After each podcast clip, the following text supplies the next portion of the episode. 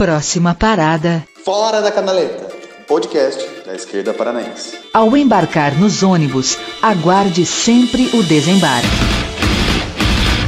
Bem-vindos, ouvintes e companheiros do Fora da Canaleta.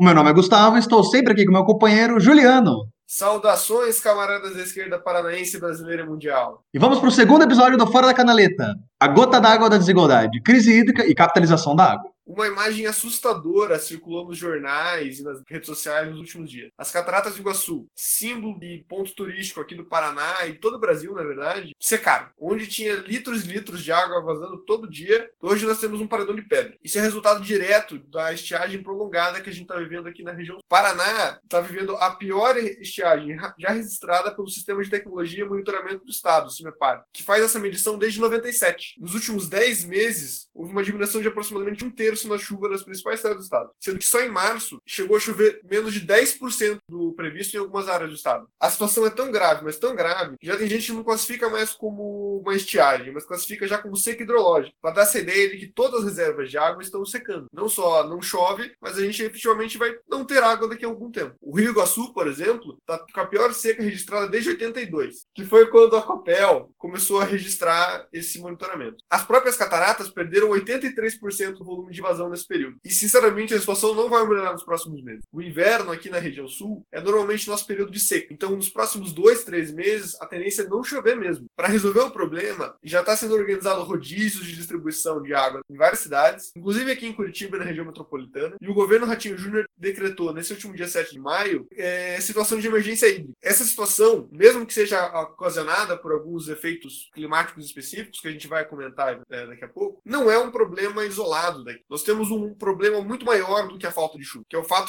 nós não sabemos cuidar da nossa água. A gente não sabe como distribuir, a gente não sabe cuidar. O processo natural é que a água cabe mesmo. Essa é a tendência. Não faz muito tempo que o sistema cantareiro em São Paulo chegou a níveis críticos. Alguns anos atrás, a cidade de Cabo, na África do Sul, quase alcançou um ponto de ruptura em que não haveria mais nenhuma água para o consumo. Nenhuma. Mesmo com exemplos tão frequentes que a nossa urbanização deu errado e que a exploração constante sobre a natureza pode nos levar a um colapso em que nós não vamos só perder algumas vidas, não vai ser só essa gripezinha, como o nosso presidente gente gosta de dizer, mas que nós efetivamente podemos levar a parâmetros catastróficos, para não dizer própria extinção da espécie, mas nós continuamos a lidar como se isso fosse um problema momentâneo, específico, é por causa da falta de chuva. Nós precisamos começar a entender que a crise hídrica é um problema do capitalismo.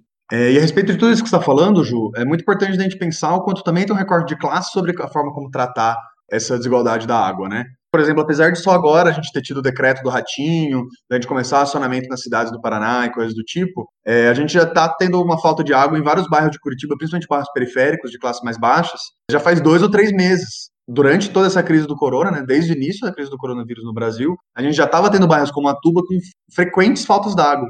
Isso sem nenhuma explicação do governo de que isso estava acontecendo, né? Simplesmente eram cortados essa, o fornecimento de água é importante a gente diferenciar onde fica o Atuba, né, pra galera aqui daqui, que é exatamente o bairro da periferia aqui da cidade, fica aqui na Zona Norte. A gente sabe que o pessoal da Tatuquara também tava com alguns cortes de água frequente, que fica na, no extremo sul da cidade, do outro lado. Verdade. Então, sempre são os bairros da, da periferia que vão sem água primeiro. Né? Exatamente, Ju. E exatamente por isso que o ecossocialismo fica tão importante, né? A gente provavelmente vai fazer um outro episódio no futuro sobre ecossocialismo, mas a gente acha importante, exatamente que vai ser o método que a gente vai usar durante todo o episódio, falar um pouco do que é ecossocialismo, né? Uh, e o ecossocialismo, o eco antes do, do, socialismo, não é apenas um prefixo que a gente usa para deixar mais bonitinho, né? Uh, não é uma ecovila do socialismo. O ecossocialismo é uma corrente de pensamento marxista que foi desenvolvida principalmente a partir do final dos anos 90, é, com os textos de John Bellamy Foster, que eram textos que pegavam, mesmo dos textos do Marx, né, do, do Capital Volume 3, a raiz do que é o pensamento ecossocialista, e depois desenvolvendo por diversas autoras e autores. A gente usa muito Michel Lovy, né, vamos até acabar indicando os textos dele durante o, durante o episódio, que já é um, um ecossocialismo um pouco mais robusto, né, com mais mais contemporâneo, pegando outras análises que a gente tem nos últimos séculos, como entendimento sobre religião, sobre raça, uh, o racismo ambiental, uma coisa muito importante para os ex-socialistas, né? É uma parte crucial de como o capitalismo se utiliza do meio ambiente para explorar as pessoas negras, para explorar as comunidades tradicionais, as comunidades indígenas, né? E o ecossocialismo, o que é o ecossocialismo, né? Qual a diferença de um ecossocialismo para o socialismo? Em primeiro momento seria nada, né? Porque exatamente entendendo o socialismo como um método de análise a partir da, da acumulação de todo o conhecimento da humanidade, ele não deixa de ser o próprio socialismo. Mas a gente usa a palavra ecossocialismo para se diferenciar de outras esquerdas que não colocam o meio ambiente e a natureza na centralidade uh, do método de análise, né? E é isso que o ecossocialismo se propõe. A ser esse método de análise, né? Então a gente entende que exatamente pela forma como as relações capitalistas se estruturaram nos últimos séculos, a natureza a exploração da natureza, ela é essencial para a forma como o capitalismo aplica sua hegemonia cultural, oprime as, as minorias, controla territorialmente as suas camadas populares para não haver insurreições, é, inclusive na própria mais-valia, né? A gente tem vários exemplos, por exemplo, de como as comunidades indígenas, que são comunidades, são territórios né, de resistência ao capitalismo, são extremamente atacados exatamente por isso, porque aquela área não poder ser explorada é uma área que não está gerando lucro para os capitalistas, porque é necessária a exploração da natureza para gerar esse lucro. Né? Então, exatamente por isso que a gente entende que é muito importante, a gente vai colocar algumas referências sobre ecossocialismo na descrição também, mas a gente vai desenvolver um pouco mais esse pensamento durante o episódio. É isso aí, Gus. Eu acho que a grande vantagem que o ecossocialismo proporciona com o método de análise é essa perspectiva de totalidade. Entender que a exploração humana a exploração da natureza são intimamente ligadas e que o que acontece na puta que pariu, sei lá, do Rio da China, tem uma influência direta com a gente aqui. Não é uma parada assim, ah, veja bem, o, o aquecimento global eventualmente vai matar tudo. Não! Isso já está acontecendo. As enchentes que acontecem, os desabamentos que acontecem, eles têm uma aplicação direta na nossa vida. A gente tem que ter essa perspectiva. Inclusive, Ju, o ecossocialismo e a pauta ambiental em si, ela deixa muito claro porque nós, como pessoas de esquerda, temos que ser internacionalistas, né? Assim como você falou, um rio da China influencia na nossa vida. Poluição, aquecimento global, doenças, são coisas que não respeitam a fronteira, né? Então a gente tem que entender como é todo um sistema interligado e que a luta de todo mundo, a luta ambiental uh, na China, a luta ambiental no norte do Pará, a luta ambiental no México, a luta ambiental no, na África, são todas lutas que, na verdade, estão se opondo a essa expansão capitalista que caminha para o fim do mundo, e são lutas conjuntas internacionais, né? E a gente tem que pensar dessa forma. É isso aí, Gus. Eu acho que o que está acontecendo aqui agora, essa crise, ela dá um bom, bom parâmetro dessa necessidade de observar as coisas com perfil de totalidade. Essa crise que pega o Sul, parte de Mato Grosso do Sul e São Paulo, ela tem uma variedade de fenômenos acontecendo ao mesmo tempo. Um primeiro tem a ver com a oscilação multidecadal do Atlântico e a oscilação interdecadal do Pacífico, e não peço para mim explicar, não sou especialista, não tenho essa capacidade, mas basicamente nós temos um, período de longo prazo que vem desde o final da década de 90 que a gente tem menos chuva aqui nessa região. Isso soma-se com um fenômeno que está acontecendo desde outubro de 2019 de El Niño Central. Mas, enfim, um outro fenômeno que eu queria trazer, que é muito importante para a nossa região e que também vem tendo a, a, efeito nas chuvas de longo prazo, são os sistemas rios voadores. Para quem não sabe, o que é um rio voador? É, são massas de ar que se iniciam lá no Atlântico vão atravessando todo o continente americano, que ao passarem pela floresta amazônica vão ter um acúmulo de vários gases e de água que vai evaporando do chão, que a própria floresta serve como uma bomba, né? Vai extraindo esse, esses gases e essa água e vai jogando para o ar e transforma essa massa de ar em um jato de baixo nível. Que, de novo, é uma coisa científica complicada que eu não sei explicar. Mas, em resumo, pense de fato um grande rio acima da sua cabeça, vindo por, pela, pela floresta amazônica, e ele vai chovendo a partir do que ele vai passando pelos lugares. Ele vai passando, vai entregando um pouco de chuva, vai passando, vai entregando um pouco. Quando ele bate nos Andes, chove bastante naquela região, uma região extremamente úmida, mas uma parte dos rios voadores batem no, na cordilheira e vem para o sul, do sul, centro-oeste e sudeste do país. Então, boa parte da chuva que alimenta nossas cidades, garante nossa produção agrícola, que garante a pecuária do país, vem desses rios voadores. E não só isso, também há um constante fenômeno de esfriamento dessa região. Essa região era para ser muito mais quente se não fosse esse fenômeno. A gente tem toda essa região sendo uma região fértil e tendo uma certa temperatura por causa da floresta amazônica. E a gente está com um processo constante de desmatamento, queimada, destruição da floresta amazônica que interfere diretamente com o nosso processo aqui. Se esses rios voadores se esses rios voadores modificam o seu funcionamento pela essa destruição da Amazônia, o que, que vai acontecer? Vai acontecer que não vai ter mais um, essa constante, essas chuvas constantes pelas regiões. Esses rios voadores eles não vão simplesmente acabar, né? Mas eles vão se concentrar, então vai chover muito mais num lugar específico, que vai levar a enchente, a desenvolvimento, a destruição de plantação, a todos os problemas que a gente pode citar. E ao mesmo tempo, vai chover com menos frequência. Ou seja, a chuva vai ficar concentrada lá num dia do mês que vai chover pra caralho, vai inundar o rio, vai destruir os móveis da sua casa, e daí você vai passar o resto do mês sem chuva, o que é péssimo. Basicamente, se a gente, quando a gente desmata a Amazônia, quando a gente faz queimada, quando a gente leva, aumenta o território de pecuária e de produção em cima da Amazônia, a gente está condenando grandes metrópoles como Curitiba e São Paulo a passar sede e fome. Bom, Ju, que na verdade dá para pegar assim da sua fala, é, e eu acho que a grande reflexão que a gente tem que trazer é que na verdade é uma escolha política, né? Essa seca no Sudeste, no sul do, no sul do Centro-Oeste no Sul. É uma escolha política da gente fiscalizar pouco o desmatamento na Amazônia, é uma escolha política a forma como a gente usa, de forma completamente responsável, a água no agronegócio, né? Nosso agronegócio que é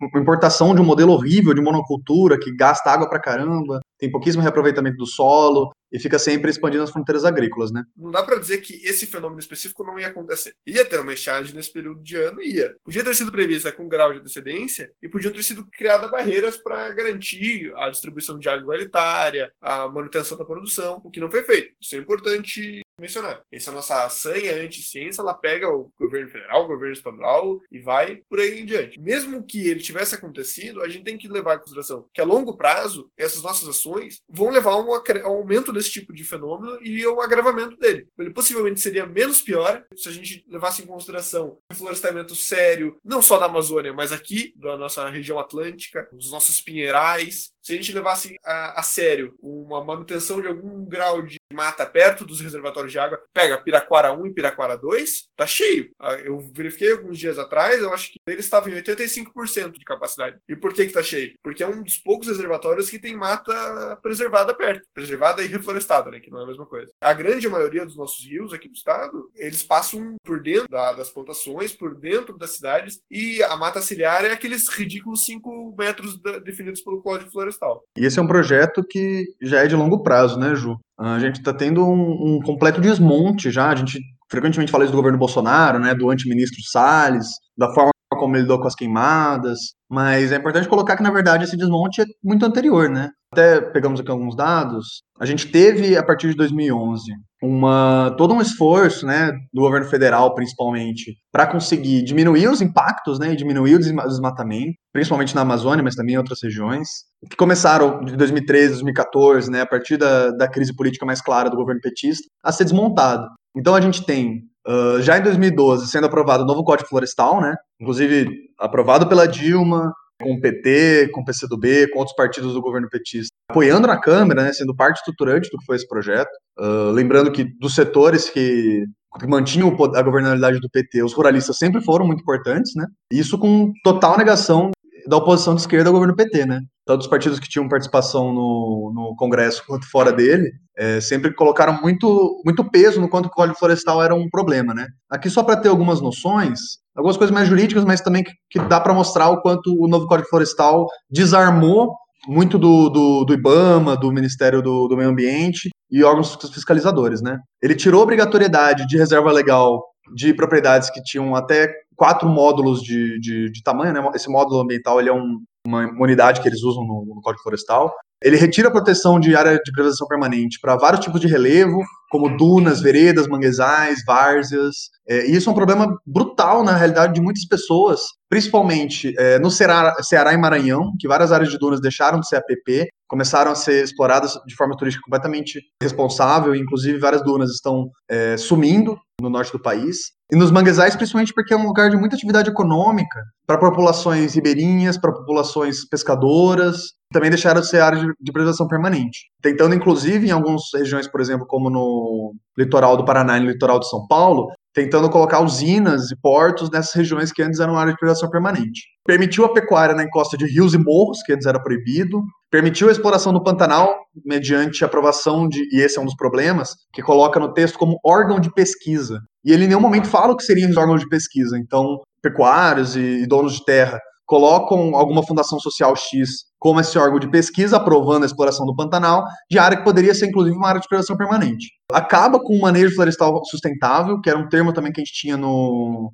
no Código Florestal antigo, que tinha todo um arcabouço teórico e, e prático colocado no que era esse manejo florestal sustentável, e trocou por só manejo sustentável, que é um termo que não existia é, biografia, não existia normas, não existia aparato para que você conseguisse cobrar o que era esse, esse manejo florestal sustentável, porque não existia manejo sustentável. Ele tira a previsão de participação da MP em várias ações penais, que, que antes era parte do MP, era responsabilidade deles. Diminui a mata ciliar de 30 metros para 15 metros. Essa talvez tenha sido a alteração mais brutal do, do Código Florestal, principalmente porque do desmatamento que a gente mais consegue ter controle, principalmente por imagens de satélite, por imagens de drone, coisas do tipo, são o desmata desmatamento em áreas de mata ciliar, que é aquela mata que fica em volta do rio, né? E que também afeta muito a vazão de água, assoreamento e coisas do tipo.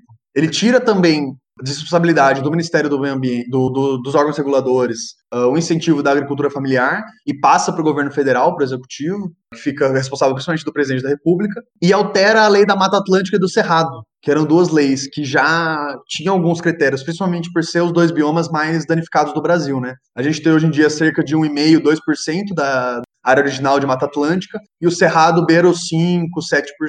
Sem falar naquela listinha ridícula que eles deram, né? Os caras literalmente se, se isentaram de ser responsabilizados por as violações ambientais antes do código. E é importante mencionar que quem aprovou a porra do código foram os próprios ruralistas que são diretamente beneficiados por isso. E é importante também citar, quando a gente fala do Código Florestal, sobre a participação do PT nisso. Por mais que você colocou, por exemplo, que a partir de 2011 houveram novas ações por parte do governo federal buscando evitar essas violações ambientais e a própria Dilma ter vetado alguns artigos do Código Florestal, ter tido toda uma campanha na época do Veta Dilma, etc e tal, é importante a gente lembrar com ineficaz foi isso, com pouco foi esse veto. Todas essas barbaridades que você falou passaram, e passaram pela Dilma. E daí a gente tem duas avaliações possíveis, né? A galera que não gosta do PT vai dizer que o PT não quis e não vou dizer que isso está tudo errado. Mas também há quem vá dizer que o não conseguiu. E não conseguiu porque não tinha força, porque não tinha condição e nunca vai ter. Porque a gente tem que avaliar, nós, como pessoas de esquerda, como revolucionários, não podemos avaliar a transformação por dentro do, da política parlamentar, por dentro do direito, dos tribunais, como algo estratégico dentro da nossa versão. Aquilo que você falou no último episódio, né? Não pode ser o, o fim último da, da nossa estratégia. Porque é ineficaz. A gente sempre vai estar em desvantagem lá. Não é o nosso território. Esse é o momento da gente pensar meio como, como super-herói de quadrinhos, sabe? Tipo, o Superman não vai bater no, no vilão onde tá cheio de kryptonita, tá ligado? o Homem-Aranha não vai bater no, onde não tem prédio para ele ficar se pendurando. A gente não pode ficar tentando lutar todas essas batalhas por dentro do Congresso dos tribunais. Com o judiciário que é majoritariamente branco, elitista, conservador, pega muitas das cidades lá das fronteiras agrícolas, o juiz da cidade é o filho do coronel. Como é que você quer que esse filho da puta dê uma decisão favorável? Não vai dar. E além disso que você está colocando, Ju, sobre o direito, sobre essa disputa interna, o PT desmontou a própria estrutura que ele mesmo tinha montado, né? A gente tem, a partir de 2008, uma preocupação aparentemente real com o meio ambiente por parte do PT, é, principalmente com o incentivo que estava dando ao IBAMA. O IBAMA, inclusive, chegou a ser a marca brasileira mais conhecida no mundo inteiro. Ele realmente tinha uma, uma, uma força, uma cooperação internacional incrível. Em 2008 também sai a Operação Arco de Fogo, que foi uma operação incrível também, impulsionada pelo PT, né? É, que era uma operação da Polícia Federal, com mais de mil agentes da Polícia Federal, e que conseguiu diminuir em três anos mais de 80% do desmatamento da Amazônia. Só que exatamente como eu falei, a partir do, do, início do governo Dilma, e mais próximo ainda da sua crise política, isso foi cada vez sendo desmontado, né? Hoje em dia, Arco de Fogo já não é mais uma operação grande, uma operação de fato que tem participação, e exatamente porque era uma operação que demandava um, um esforço político, né? Porque eram é, agentes da Polícia Federal que ficavam é, o tempo todo nessas áreas de expansão de, de, de fronteira agrícola e faziam batidas, operações, uh, na, principalmente nas madeireiras ilegais, que é a primeira parte de como começa esse, esse desmatamento, né? Porque chegam os madeireiros, derrubam tudo, pegam a madeira, vendem e tal, e aí a partir disso chega é, os, os, os, grileiros, os pulseiros, enfim, para tomar conta desse, desse território, pondo basicamente soja, um grupos paramilitares e gado, né? E esse desmonte também atingiu o IBAMA. A gente teve um, uma disputa interna dentro dos governos petistas, né? Na Marina como ministro do Meio Ambiente, né? Uh, exatamente porque a Marina tinha uma posição de criar um Instituto Chico Mendes, que acabou sendo criado, né? Ele existe até hoje. Uh, mas isso acabou dividindo a verba que ia para o IBAMA entre o IBAMA e o Instituto Chico Mendes. Sendo que o IBAMA já era um órgão extremamente equipado, com pessoal treinado, com referência, com força política.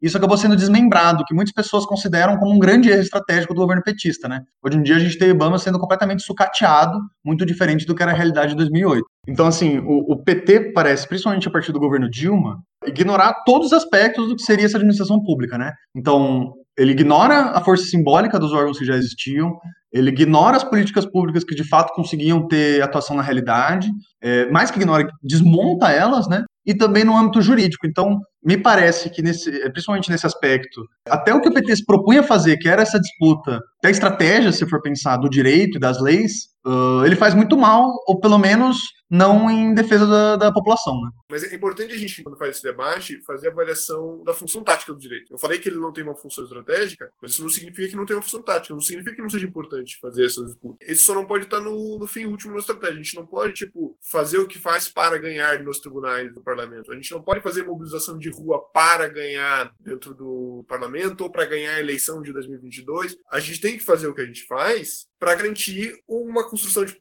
gradual de poder popular. Se a gente avalia, por exemplo, que tem uma decisão judicial que está passando pelo STF que vai ser extremamente prejudicial para a gente, como, por exemplo, esses vários debates que tu colocou até agora, a gente tem que estar tá lá, defender isso e colocar isso como fundamental. Mas entender que isso não é o final do, do argumento, né? Isso, inclusive, é um debate no, no, campo socialista bem antigo, né? Se você voltar lá atrás, na século XIX na Alemanha, o Lassalle, o Marx, eles estão discutindo isso, né? A crítica do programa de Gotham fala muito sobre essa questão de função tática, função estratégica do direito. É, eu acho que é bom a gente ter isso em mente, sabe? Sobre o direito como tática, Ju, é muito importante a gente entender isso como socialistas de como é feita essa disputa, né? Porque a gente vê muitos grupos de esquerda num caminho também contrário ao, ao, que seria essa estrategização da disputa do direito, né? Mas também se negando a disputar esse espaço. Isso também é um erro tão crucial quanto, né? Apesar do Estado burguês, como você muito bem disse, não é o nosso espaço, né? E nunca vai ser, porque ele é o Estado burguês por essência. É, ele é com certeza a maior ferramenta de hegemonia cultural que a gente tem na nossa sociedade. E deixar de disputar ela também é um erro grotesco, né? E um exemplo dessa hegemonia é que mesmo o consumo doméstico, sendo apenas 8% de todo o consumo de água, é exatamente ele que é atacado nesses momentos, né? A gente não vê campanhas de, de mudança da forma como a gente faz a agricultura, uh, da forma como o negócio funciona, do desperdício de água que o negócio faz. A gente vê campanhas de faça xixi no banho e economize descarga, sabe? Só alguns dados para você ter noção. Uma descarga gasta 10 litros de, de água. Uma calça jeans, para ser produzida, gasta 10 mil litros de água. Ou seja, você precisa economizar mil descargas para ser equivalente a uma calça jeans. Então, assim, é, isso sem entrar em outros produtos é, de maior valor agregado. Por exemplo, um carro gasta 400 mil litros de água. Então, é, é incrível o quanto essa hegemonia cultural consegue fazer as pessoas acharem que elas são um problema, né? E pegar uma culpa que não é delas. Mesmo com a abundância de água doce que a gente tem no Brasil, é o Brasil é o país com mais água do mundo. Isso sem contar, os, isso inclusive só com água é, acessível, que eles chamam, sem falar dos aquíferos, né? E mesmo assim a gente tem 34 milhões de brasileiros que não têm acesso a água potável nenhuma. E uma grande parte dessa parcela é, não tem acesso nem à água para suas necessidades básicas, como cozinha, é, higiene, coisas do tipo, mesmo água não potável, né? Então, assim, num cenário desse de 12% da água doce do mundo, a gente tem cerca de 15% da população brasileira que mal tem acesso à água potável. Isso fora, fora outros completos absurdos da forma como a gente trata a água no Brasil, né? A título de exemplo, a gente perde entre 20% e 60% do que a gente tem de água no transporte e armazenamento dessa água. Então, assim, mesmo antes de chegar no quanto o agronegócio e a indústria gastam de água, por, esse, por todo esse padrão que a gente já colocou no método socialista, né, esse padrão de consumo que, que necessita o capitalismo para ele funcionar hoje em dia, sempre precisou, né? Mesmo sem olhar para isso, só olhando para o consumo doméstico, a gente já podia resolver grande parte do problema com uma distribuição e armazenamento decente. O que é política pública, isso não é dever de cada pessoa economizar a descarga ou fechar a torneira enquanto escova os dentes. E agora chegando realmente nas maiores distorções. Como vocês podem imaginar, com esse volume brutal de água que gasta, quem mais gasta água no Brasil é a indústria e o agronegócio, né? O agronegócio gasta 70% de toda a água que a gente consome e a indústria gasta 22%. Uh, e mesmo assim, o que a gente tem é a campanha de faça xixi no banho e não de tomem fábricas e pensem de novo toda a agricultura que a gente faz. É, isso não se dá por acaso, né? A gente tem, principalmente no Paraná, uma política, a gente já falou isso no último episódio, e acho que é uma coisa que a gente vai ter que falar recorrentemente, que o quanto a gente tem uma política no Paraná extremamente ligada aos produtores rurais, né? E não aos pequenos produtores rurais. Obviamente, quem detém o poder são os grandes latifundiários. A título de exemplo, no Paraná, uma das maiores economias do país, a gente tem 75% de todo o PIB do Paraná vindo do agronegócio. Isso se reflete também na nossa política, né?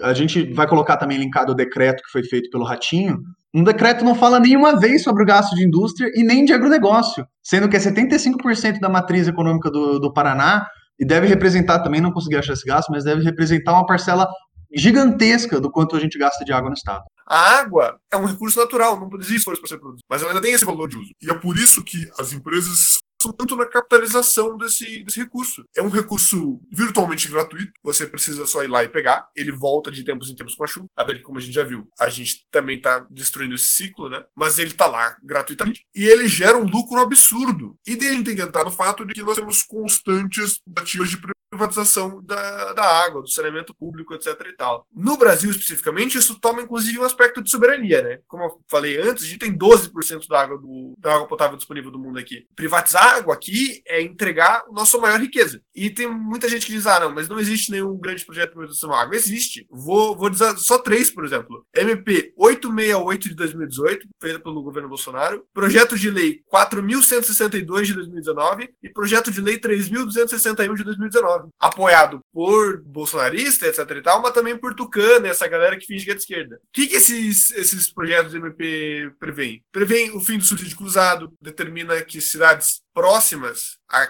à, cidade menor, que geralmente gera prejuízo no saneamento, esse prejuízo seja compensado pela cidade maior, que gera um, um superávit. Né? Acabar com o subsídio cruzado é determinar que as cidades pequenas fiquem sem água, determinando parâmetros de eficiência somente para o setor público, como se o setor privado pudesse fazer um serviço cagado, porque o que importa para o setor privado não é fazer um bom serviço, é lucrar em cima disso. Abre também uma porta gigantesca para privatização do saneamento básico, da distribuição, coleta e tratamento da água. A gente tem vários exemplos de como isso não tem como dar certo. Tocantins, por exemplo, o sistema foi parcialmente privatizado. Alguns meses depois, a empresa pediu para, digamos assim, devolver os municípios que eram que davam prejuízo. E o Estado passou então a ficar só com os municípios que davam prejuízo. Manaus, além de irregularidades e corrupção no processo de privatização, teve que declarar estado de calamidade pública em 2006. Paris que foi privatizada na década de 60, está reestatizando hoje. Não é só Paris. Segundo o Transnational Institute, nós temos 884 reestatizações de saneamento básico entre 2000 e 2017. A maioria nos últimos anos. É claro, em todo lugar do mundo que isso foi aplicado, que a privatização do saneamento público, da distribuição da água não funciona. Isso é óbvio. E além das reestatizações que a gente está tendo, como você falou em Paris, é, também em toda a Inglaterra, que tinha um sistema inteiro privatizado, também reestatizou, a gente está tendo uma verdadeira guerra comercial para comprar áreas que têm acesso à água, né? A gente vê grandes multinacionais, como por exemplo a Nestlé, comprando hectares e mais hectares de terras na África na América Latina, buscando acesso a aquíferos, buscando acesso a, água, a, a rios. E isso provavelmente vai se conformar nos próximos anos como a grande guerra pelas soberanias nacionais. Né?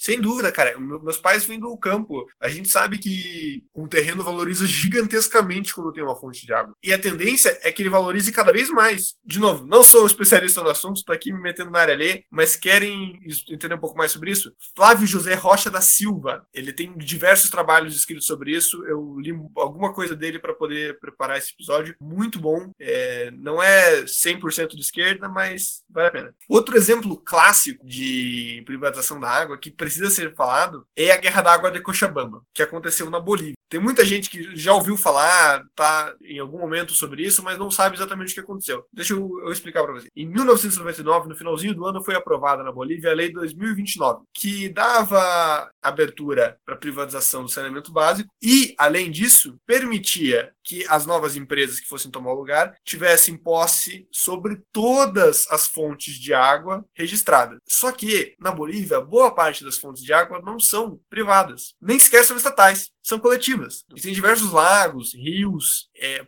poços construídos lá no Império Inca que nunca tiveram controle estatal ou privado sobre ele. Então, eles até hoje são mantidos e usufruídos pela coletividade local. Na região de Cochabamba, esses sistemas coletivos abasteciam 200 mil pessoas. Nos municípios ao redor, chegava a quase 800 mil. Você tem praticamente um milhão de pessoas que dependem desse tipo de serviço. Você está basicamente aprovando uma lei que diz que você não vai só privatizar o serviço estatal, como você vai privatizar o serviço coletivo, que nem sequer é seu. Que direito raios o Estado tem de privatizar algo que não é dele? Então, obviamente, uma explosão, insurreição social, né? Em janeiro a Águas do Tunari, que foi a principal empresa beneficiada ali da região de Cochabamba, anunciou 100% do aumento da tarifa de água. Você vai ter primeiro algumas pequenas manifestações, mas que logo, logo vão crescer numa grande aliança da militância da cidade, do campo, que em fevereiro vai ocupar a cidade de Cochabamba. E vai passar por um, dois meses, praticamente, constantemente em conflito com o exército. O governo boliviano literalmente mandou o exército pra rua. Foi esse ponto. Trancou estradas, etc e tal. Cara, levou um mês 70 mortos, inúmeras prisões e mais inúmeros feridos, hospitais lotados, etc e tal, para que a privatização fosse revertida. E não só isso, a galera conseguiu algumas vitórias muito importantes. Até 2005, o sistema de distribuição de La Paz e Alto, que também tinham sido privatizados, foram reestatizados. Outras vitórias importantes foi a eleição direta de representantes na diretoria da empresa estatal de saneamento. Claro, com o passar do tempo, algumas dessas vitórias foram é, solapadas ou acabaram perdendo a força que tiveram, mas você tem aí um exemplo e um ensinamento pra gente de como fazer a luta pela água, que foi a Guerra de Cochabamba. E também um aviso né, para o neoliberalismo internacional do que acontece quando você tenta tirar das pessoas o pouquíssimo que elas já têm. Né? Eu, eu costumo brincar que Marx estava errado quando dizia que o proletariado não tinha nada para perder. O proletariado tem algo para perder sim, que é a nossa própria vida, a nossa, nossa forma de subsistência. E se você tenta tirar isso da gente, daí sim a gente não tem nada para perder. E esse exemplo da Bolívia, Ju, ele é um, um exemplo incrível de, de organização de luta baseada em algo que não é só setor produtivo, né? Comumente a gente usa o exemplo da Bolívia exatamente por isso. Foi uma organização de uma parcela da população, principalmente de trabalhadores e principalmente de povos indígenas, né? Povos originários e povos tradicionais da, da Bolívia, que se organizaram em torno de uma pauta de opressão estatal contra o, povo, né? E isso é uma coisa que, historicamente, a esquerda tem muita dificuldade de entender, né? É muito fácil para a gente entender, ah, é um sindicato de tal coisa. Beleza, isso a gente entende fácil. Mas agora, entender como uma organização em torno de uma pauta contra uma exploração estatal é algo que a gente ainda está aprendendo a fazer. E esse exemplo da Bolívia é, é, incrível, né? Inclusive de como não foram movimentos, por exemplo, necessariamente de esquerda, não eram movimentos marxistas, mas com certeza eram movimentos anticapitalistas, que a partir de uma luta ambiental, a partir de uma luta de pertencimento territorial, se opõem contra esses avanços do capitalismo de uma forma, às vezes, muito melhor do que qualquer grupo marxista. E a gente entender isso, principalmente como ex-socialistas, é de suma importância para a gente ter sucesso no futuro. Sem dúvida, sem dúvida. Um exemplo de organização, democracia direta, como fazer essa aliança entre cidade e campo, que é muito importante. A gente tem que lembrar que a Bolívia é um país em que a população é majoritariamente descendente dos povos originários. Descendente não, eles são os povos originários, né? O povo Inca ainda é o povo boliviano, que não é exatamente a nossa realidade aqui, né? Nós temos uma, uma parcela populacional muito menor, pelas características locais, por, por um extermínio mais agudo que aconteceu, que a gente pode citar diversos momentos. Mas você tem aí uma relação social bem, bem diferente, bem, bem curiosa ali. E foi o primeiro passo de muitas movimentações dos povos originários da Bolívia, né? A gente tem, por exemplo, apesar deles serem a maioria gritante da população boliviana, o primeiro presidente não branco que a Bolívia teve foi o Evo Morales em, no início do, dos anos 2000. Pois é, Gus, veja o que eles fizeram com a Constituição deles, é algo impressionante, né? O reconhecimento de um Estado multinacional, da Pachamama, né, terra-mãe, como um sujeito de direitos, não só mais um ente, mas efetivamente detentora de direitos, né? É, certamente não é uma Constituição socialista ou caminho para o bem viver ou coisa assim. Mas é um passo importante, né? Eles conseguiram aí algumas vitórias muito relevantes nesse processo. Então, tinha uma dificuldade muito grande de organização, principalmente entre os diferentes povos lá. A questão da água foi o que foi o pontapé inicial para esses movimentos que já existiam, conseguir ter esse, esse problema mais comum e mais urgente para lutar e a partir disso se organizar e, e, com certeza é um dos países que tem o um movimento de povos originários mais organizado do mundo. Né? E apesar de, de não é essa vitória na Constituição que vai garantir uma sociedade socialista ou uma sociedade do bem viver. Ela com certeza tem vitórias simbólicas e no direito importantes, né? Inclusive são utilizadas frequentemente a Constituição do Equador e a da Bolívia em caso de destruição ambiental quando elas vão para a Corte Interamericana de Direitos, o que não rola aqui no Brasil, né? Título de exemplo, o que aconteceu em Brumadinho e Mariana, mesmo com já condenações, ainda não custou nem um centavo para a Vale, a Vale ainda não pagou nem um centavo. E isso é o padrão de, de multas ambientais no Brasil, né? Não vou nem entrar em prisões e tal, que a gente vai entrar numa discussão, mas nem mesmo a, a, a responsabilização monetária, fiscalização é, econômica dessas empresas é feita no Brasil. Uh, isso também parte, com certeza, do, da forma como é visto é, o meio ambiente no direito brasileiro também. A gente ainda não vai entrar muito dentro da questão das barragens, até porque a gente estava discutindo quando estava montando o episódio, a gente achou que poderia ficar meio superficial, né? E a gente queria que seja fosse algo um pouco mais completo, mas com certeza a gente vai falar disso no futuro. Quando a gente fala de barragens, a gente também está falando de hidrelétricas, né? É a matriz mais utilizada no Brasil, mais de 70% de toda a energia produzida no Brasil vem de hidrelétricas, é, e que é extremamente ligada com o consumo de água também, né? Exatamente por ser a própria água que vai movimentar as turbinas e gerar energia, é, estiagem, secas, desvios de rios, coisas do tipo, afetam diretamente a nossa produção energética, né? Para a gente, por exemplo, conseguir movimentar uma usina como a de Itaipu, que produz energia para grande parte do sul e sudeste, e chega a produzir 14 mil megawatts, você precisa de um volume mínimo no reservatório de 29 mil metros cúbicos de água. Então, assim, é necessário um volume de água gigantesco para a gente conseguir consiga essas termoelétricas funcionando, né? Além do racionamento de água que já aconteceu em São Paulo frequentemente, a gente tem um problema praticamente ano sim, ano não, em São Paulo, do fornecimento de energia, né? Acontece um, uma seca, a gente fica com um volume um pouco menor em algumas hidrelétricas, isso vai diretamente para o nosso consumo. De novo, exatamente, assim como a água, é, você não vai primeiro nos grandes gastadores do agronegócio e da, e da indústria, na energia elétrica é a mesma coisa. A primeira coisa que é cortada é sempre o consumo doméstico. A gente teve várias crises, principalmente no estado de São Paulo e também a nível nacional na época do, do FHC, né? Que geraram prejuízos gigantes, tanto a nível econômico quanto a nível da, da vida das pessoas, né? Não, sem dúvida. A gente pensa essa questão, por exemplo, do Rio Iguaçu, de Itaipu, a gente tem aqui a segunda maior hidrelétrica do mundo. Como eu falei, o Rio Iguaçu está numa seca histórica, então isso obviamente altera a nossa produção de energia e altera a nossa conta do dia a dia, né? Eu acho que esse é o nosso grande problema. No Brasil, a gente tem um sistema de produção de energia elétrica e de urbanização extremamente inspirados no modelo estadunidense e que, obviamente, não pensa essas questões ambientais de forma profunda. Então a gente tem aí constantes secas, constantes apagões, exatamente por não, não fazer essa análise de totalidade necessária. Né? A gente tem que entender que isso também é uma escolha política. De exemplo de como é uma escolha política, quando a gente fala da crise que afetou São Paulo, principalmente aquela grande de 2014, né? Tem uma discussão gigante, que inclusive era para ter gerado uma investigação maior, mas a CPI da Sabesp foi meio que jogada para baixo da mesa, que foi inclusive chegaram a ser denunciados na ONU, tanto a Sabesp quanto o governo de São Paulo quanto o governo federal, porque existe uma denúncia de que o, presidente da Sabesp, na época, já tinha alertado tanto o, a Agência de Águas Brasileira quanto o governo estadual de que faltaria água. Isso desde 2013, vendo a projeção de chuvas, e que todo mundo teria tentado abafar isso, né? E exatamente por essa forma como lidar com os controles de território, né, Ju? Aqui, aqui mesmo no Paraná antes da gente realmente entrar no racionamento do governo estadual, fazer um decreto e falar que a gente está tendo esse problema, a gente já estava meses sem água no Atuba e no Tatuquara. E isso acontece quase todo ano. Em São Paulo também. Começou a deixar as cidades em volta de Grande São Paulo sem água em alguns momentos, começou a deixar alguns bairros mais marginalizados, de camadas mais populares, sem água um tempo, aí começou a é, racionar é, a água desses lugares, aí começou a tirar, sei lá, duas horas do centro, enquanto você tirava dois dias da região periférica. E assim você vai continuando mantendo esse controle, inclusive sem precisar gerar esse alerta. E isso é frequente, principalmente na relação entre os governos do estado e as agências reguladoras de água, né?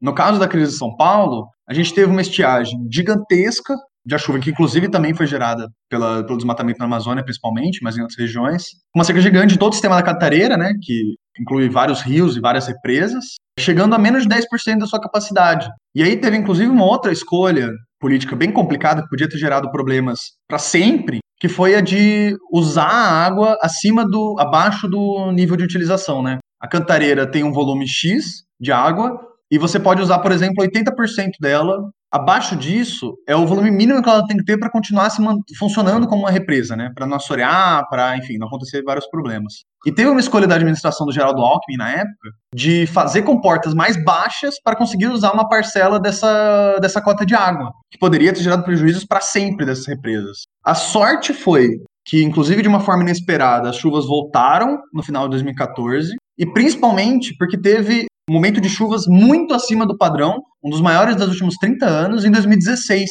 que conseguiu permitir a retomada dessas represas ao seu nível, ao seu nível normal. Se não tivesse tido essas grandes chuvas, que inclusive gerou vários problemas, inundações, enfim, provavelmente a Cantareira teria tido a sua capacidade máxima reduzida. E a forma como controlar esses territórios, né, tanto de como você vai escolher racionamento, de como essas escolhas são tomadas politicamente, tem muito a ver com o território, né?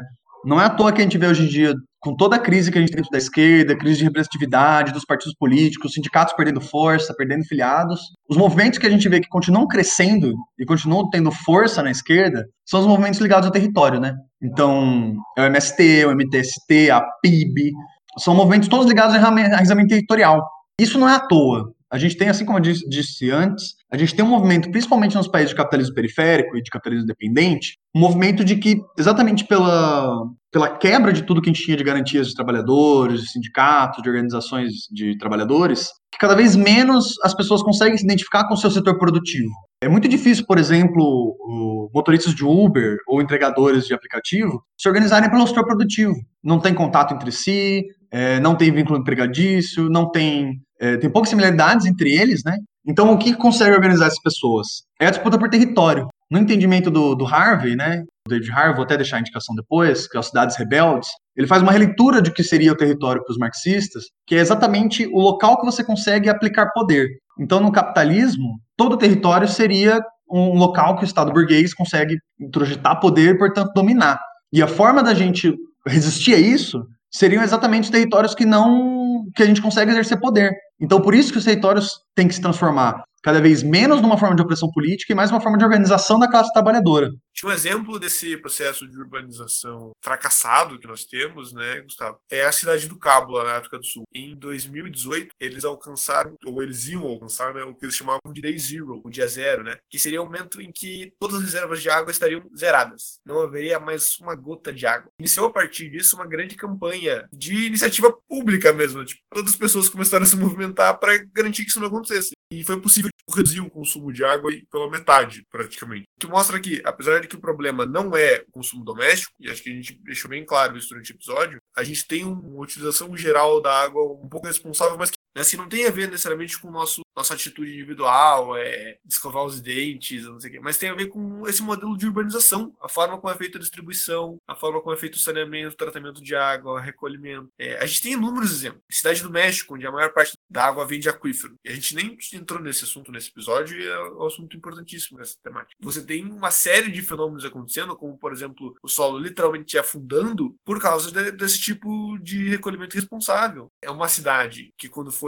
abre aspas, descoberta pelos espanhóis, era um grande lago. Eles assorearam o lago inteiro. E você acha que isso é um caso particular? Não, não é? Pegue um mapa hidrográfico da cidade de São Paulo, de Rio de Janeiro, de Curitiba, qualquer grande centro urbano brasileiro. Você vai perceber que todos os grandes rios foram cobertos por concreto é natural que a cidade não consiga mais absorver água. E daí você tem, por um lado, quando chove muito, grandes desastres, e por outro lado, a falta de água constante. O processo que aconteceu lá na cidade do Cabo da água acabar é o processo natural dos grandes centros urbanos do Brasil. Ou melhor, é o processo natural dos grandes centros urbanos do mundo. A gente tem que começar a pensar alternativas. Essa é realidade gritante que a cidade do Cabo diz. E não é pensar alternativas para que em 2050 meus filhos e meus netos. Não. É pensar alternativas para que eu não morra de sede. Eu, você, quem está nos ouvindo, todo E isso que você falou, Ju, é também a forma como você controla várias coisas dentro da cidade, né? Primeiro é, é uma aplicação de necropolítica clara, né? Então você deixa as regiões mais pobres alagarem, é, você deixa faltar água para essa galera.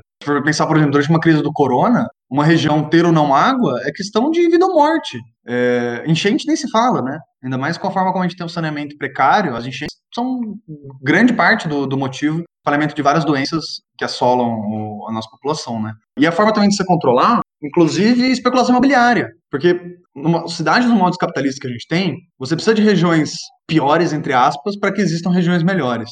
Então você deixa regiões alagáveis, regiões com esgoto a céu aberto, rios poluídos, para exatamente serem as regiões que você vai jogar toda a população trabalhadora, exposta a doença, exposta a falta de água, uh, ao cheiro de, de aterros, coisas do tipo. E assim você vai controlando a cidade. Curitiba é um exemplo perfeito disso, né? Uh, nos modos que você quer, para ter as regiões mais ricas, para ter as regiões menos ricas, regiões trabalhadoras de área.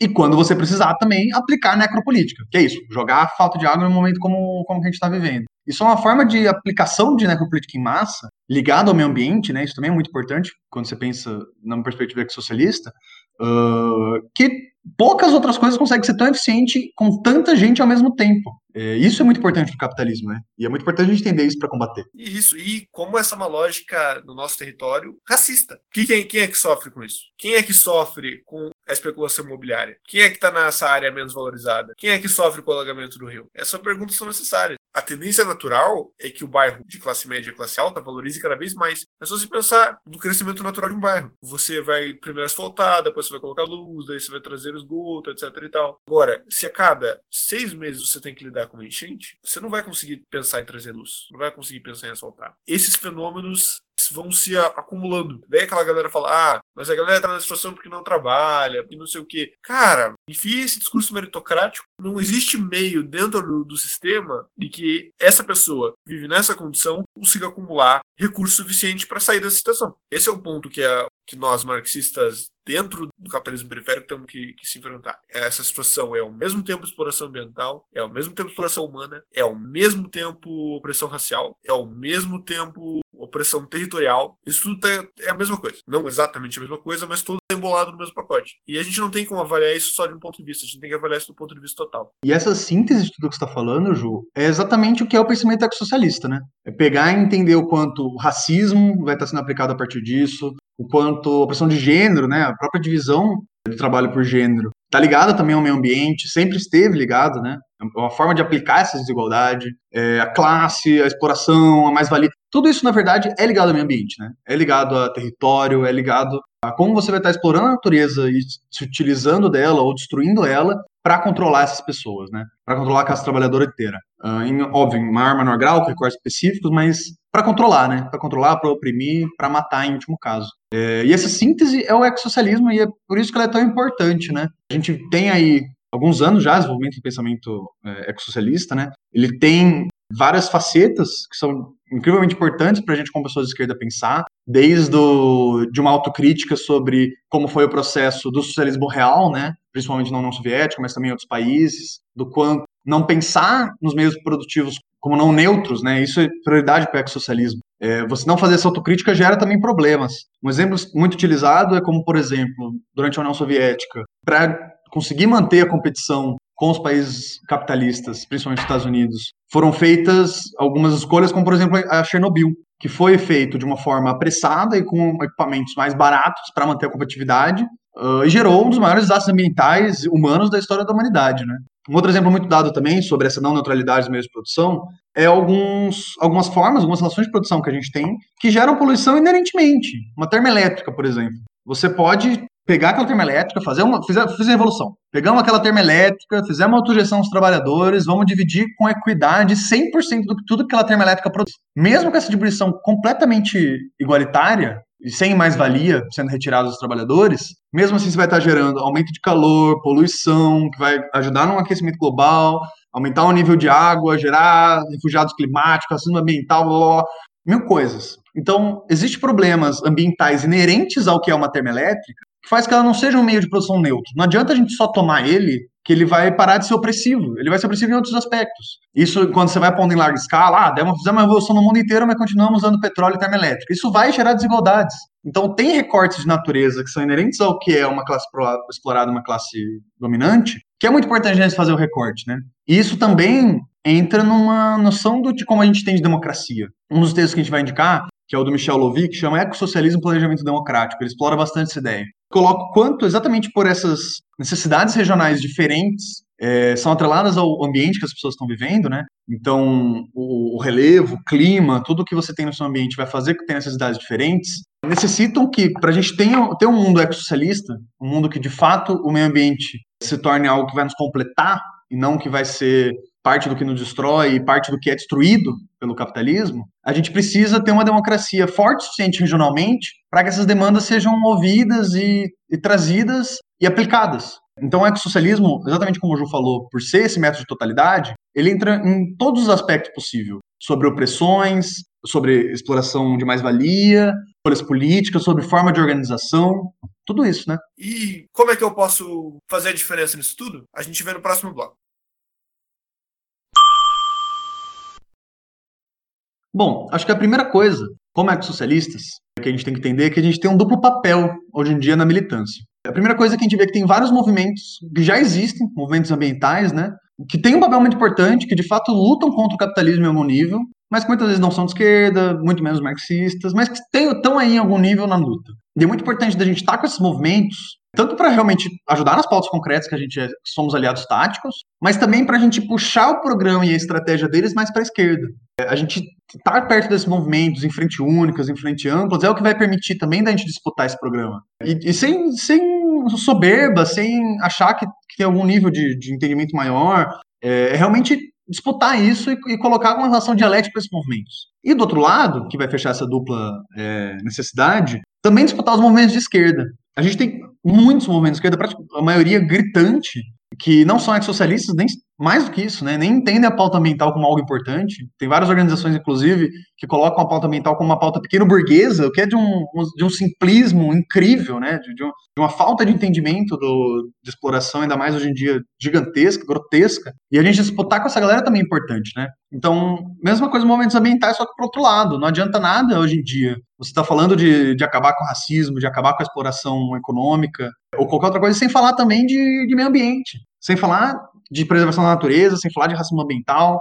Então, eu acho que a primeira coisa que a gente tinha que fazer como pessoas de esquerda que se importam com o meio ambiente e que utilizam o método ecossocialista, da gente fazer essa dupla disputa com os movimentos ambientais e também com os movimentos de esquerda. É aquela famosa frase, né? A gente precisa é, envermelhar o verde e esverdear o vermelho. Além disso, eu acho que existe um terceiro elemento disso daí, que é a dimensão individual. Apesar de a gente sempre falar muito sobre a dimensão coletiva, que é essencial, na verdade, na verdade, enquanto espécie, a gente enfrenta nossos dilemas na dimensão coletiva, e a gente tem que ter isso sempre em mim. O problema da clima é um problema coletivo, o problema do coronavírus é um problema coletivo, o problema da água é um problema coletivo, mas existem coisas que você pode fazer individualmente que ajudam. Eu não vou fazer o famoso diálogo do guarde-água, porque eu acho que todo mundo já sabe disso daí, mas pensando naquilo que o Gus falou atrás, a gente pode tentar buscar, e eu não estou dizendo que existe um consumo consciente dentro do capitalismo, longe disso, mas a gente pode tentar um consumo menos destrutivo. Essa é uma parte que passa, por exemplo, pela redução ou fim do consumo da carne. O que a carne gasta de água não está no mapa. Não só na água, mas também avaliar sempre os produtos que a gente consome, exploração humana, exploração natural que eles carregam. Avaliar também o nosso próprio consumo, sempre está nessa reavaliação, preciso consumir, esse consumo que eu estou fazendo, ele faz algum sentido. E é lógico, ninguém está dizendo aqui que a gente vai fazer revolução via petição online e via parar de comprar no McDonald's. Mas talvez isso ajude, esse, esse é o ponto. E daí, voltando para a dimensão coletiva que o Gus falou, eu acho que existem alguns exemplos importantes que a gente pode construir. Um deles é a greve pelo clima, ou a Fridays for Future, né? Começou lá com a, com a Greta, mas que já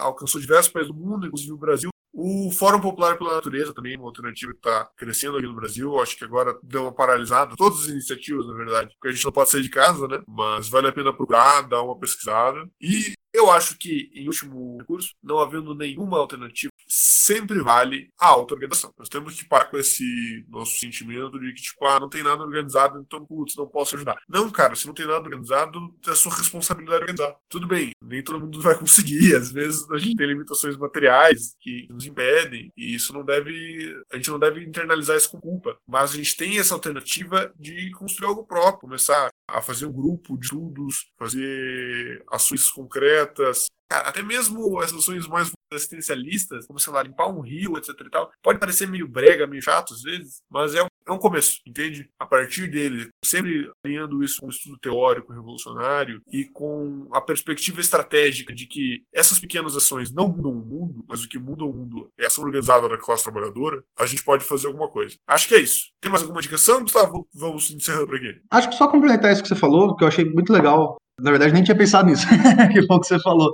Sobre, cara, qualquer coisa organiza uma parada sua, assim, sabe? Porra, às vezes você não vai conseguir montar um coletivo marxista, ecossocialista, tal, no seu lugar, tá ligado? Mas com certeza tem, por exemplo, alguma pauta regional que vai conseguir te mobilizar e mobilizar pessoas, sabe? E a partir disso você vai conseguindo construir coisas. Tipo, é, puta, o riacho do lado da sua casa tá alagando e sendo um puta problema pra galera dessa região. Tá bom, você não vai montar um coletivo socialista com isso, talvez, de cara. Mas você com certeza vai gerar pessoas que se importam com isso. E a partir disso você vai conversando. E a partir disso pessoas vão se interessando e experiências diferentes vão trazendo e tendo uma relação dialética que pode gerar muita coisa, sabe? A gente sempre vai falar muito de organizar em grupos, tal, que realmente é muito importante. Mas assim, essas coisas as organizações pequenas também, que conseguem gerar esses laços de solidariedade, de conhecimento, troca experiências, também fazem muita coisa evolucionária, sabe? E eu acho que isso é muito massa de pensar. É isso aí. Indo agora para os agradecimentos, então, é, a gente queria primeiro agradecer todo mundo que deu feedback pra gente, todo mundo que falou, é, nossa, tava muito legal, ou nossa, tava uma bosta. Agradecer de verdade, esses feedbacks são super importantes. Alguns feedbacks, inclusive, a gente já tá trabalhando em cima, né? A questão do meu microfone, o pessoal falou bastante. A gente tá tentando trabalhar, tivemos diversos problemas técnicos mas estamos avançando. Acho que esse episódio vai estar um pouco melhor, os próximos a gente espera que vai estar bem melhor. Seguir a gente nas redes sociais também. O Instagram está ficando bastante ativo. É, a gente já está conseguindo ter alguma interação com algumas pessoas, tal, que está sendo bem legal. E é um espaço que a gente queria mesmo que, pô, qualquer coisa queira mandar, perguntar pra gente, alguma indicação que a gente fez, queira discutir. uma das coisas que a gente mais quer com esse podcast é discutir com pessoas, né, Ju? É, é realmente uma coisa que a gente está super aberto e seria, quanto mais gente tiver afim, mais legal. Com certeza. Instagram e Facebook, arroba Fora da Canaleta, e também nosso e-mail, fora da canaleta, arroba gmail.com. Pode mandar lá, se você é dessas pessoas que usam e-mail. Também fazer um agradecimento especial à Mari. A gente, por um lapso, esqueceu de fazer esse agradecimento no primeiro episódio. Desculpa aí, Mari. É, que fez as artes do programa. Tem como. Acho que não seria possível fazer isso sem a, sem a Mari, na real. Então, muito obrigado mesmo, Mari. Sim, muito obrigado, Mari. E agradecer também todo mundo que está ajudando a gente, que dá um, às vezes nos dá uma formação sobre algum assunto, nos dá uma indicação de conteúdo. É importante. Como a gente tinha dito lá no primeiro episódio, nós dois somos homens brancos do direito, a gente tem sérias dificuldades para de formação mesmo diversos temas. A gente é muito jovem também, então sempre que vocês tiverem alguma correção, algum apontamento, qualquer coisa, uma dica, estamos abertos. Nós queremos é, é poder fazer um conteúdo cada vez melhor. Discordância também, você vai falar, vocês estão falando um monte de merda, isso aqui que é certo. Pode falar também, cara. O, vai ser super legal ler, discutir. Quem sabe talvez até trazer um outro episódio depois, se realmente foi algo que fez a gente ver outro lado, mudar de opinião, né? Acho que é o que a gente está aqui para fazer. Então, gente, agora a gente vai encaminhar para as nossas indicações de bibliografia, documentários, músicas, etc. Vai ser bem grande esse episódio, porque foi um episódio que abordou muitos temas. A gente tocou de raspão neles, mas acho que a gente queria dar essa perspectiva maior sobre a crise hídrica. Então, vamos lá, que ainda tem isso aí. Falou, gente. E sempre lembrando que não importa quantas placas tenha para a direita, o caminho certo é sempre para a esquerda. Um beijo, companheirada. Você poderá fazer as seguintes conexões. Gente, nossa primeira indicação é o episódio 120 do Pequeno Expediente. É o podcast da Gazeta do Povo. Gazeta do Povo, isso mesmo? Sim. Aparentemente eles têm um podcast e ele não é tão conservador. Mas nesse episódio, eles é um episódio particularmente muito bom, que eles vão chamar a professora que eu citei lá no começo do episódio, vão falar sobre os fenômenos geográficos e econômicos que estão acontecendo aqui no estado. E vale a pena, uma visão crítica, escutar o episódio.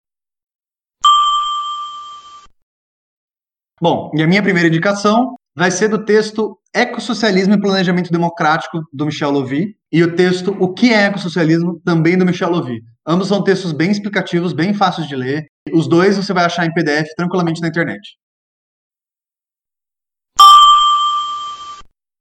Aquele debate que a gente fez lá no começo do episódio sobre rios voadores, tenho duas indicações. A primeira delas, para quem não entende nada do tema, quiser uma apresentação básica, tem um documentário da Bettina Herta, eu não sei pronunciar nomes alemães, mas é Rios Voadores da Amazônia, sem florestas não tem água. É disponível no YouTube e vai estar ali na descrição do episódio. A segunda indicação é o projeto Rios Voadores. Foi um projeto organizado por Gerard Moss e o professor Enéas Selati, com apoio da Petrobras, que tinha o intuito de fazer pesquisa sobre, o tema, sobre a temática, quando a temática ainda estava nascendo, da geografia e da física, etc. E também fomentar o ensino básico sobre a conservação da Amazônia e esse tema específico dos rios voadores. Cara, se vocês entrarem no site deles, também vai estar linkado ali na descrição, tem diversos videozinhos super explicativos para serem passados em aula. Professores passarem para os alunos, segunda, quarta série. Tem um livrinho infantil incrível, que tem desenhinhos, um avião, nuvens, sensacional para apresentar para a criançada. Sobre aquele debate que a gente estava tendo sobre o Código Florestal também, outra indicação, mais uma vez um documentário, A Lei da Água, abre parênteses, novo Código Florestal, fecha parênteses. É um documentário que está disponível no YouTube também. Ele vai passar mais pela questão legislativa, parlamentar, essa questão meio chata do Código Florestal, mas é bem instrutivo. Vai entrevistar diversos parlamentares da bancada ruralista e os de esquerda, inclusive o camarada Ivo Valente, vai falar sobre a campanha do Veta Dilma, vai falar sobre vários especialistas, fácil de acessar. A direção do documentário é do André Delia.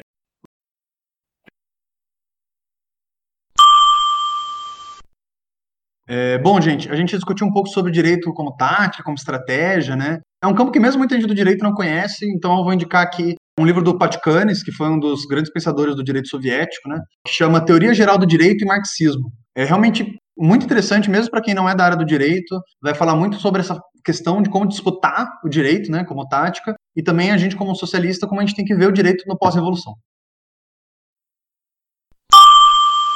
Para falar sobre privatização da água, eu já falei o nome dele no, no, episódio, mas recomendo muito vocês procurarem o Flávio José da Rocha da Silva. O cara tem diversos artigos, livros publicados sobre o assunto. Além disso, para pegar um pouco do que foi a revolta da A Guerra da Água no Cochabamba. O filme também Ilha Luva, ele foi traduzido para português como Conflito das Águas, é um filme do Isiar Bolhães, de 2010. Ele vai contar a história sobre um grupo de cineastas que estava filmando um filme sobre o descobrimento da América na Bolívia, acaba ficando preso no meio do conflito. Ele tem um pouco desse negócio dos protagonistas serem brancos, mas ele mostra bastante essa contradição entre o colonizador branco, que ainda é o mesmo colonizador branco, com o povo originário da América do Sul, nessa disputa pela água. E um curta muito fofinho e muito gostoso de ver, que é o Abuela Grilo. Abuelo Grilo é um mito do povo aioreu, da Bolívia também, que a Direna, espero que seja assim que se pronuncia, a avó Grilo, ela carregava com ela água, as chuvas, né? Quando uma inundação alcança o povoado aéreo, eles expulsam a abuela e depois sofrem com a seca e a falta de alimentos. O curta, que é de uma companhia dinamarquesa, ele modifica um pouco o mito para colocar, mostrar um pouco mais atual sobre o controle e a capitalização da água e a luta por ela. Recomendo 10 minutinhos, o link vai estar ali na descrição.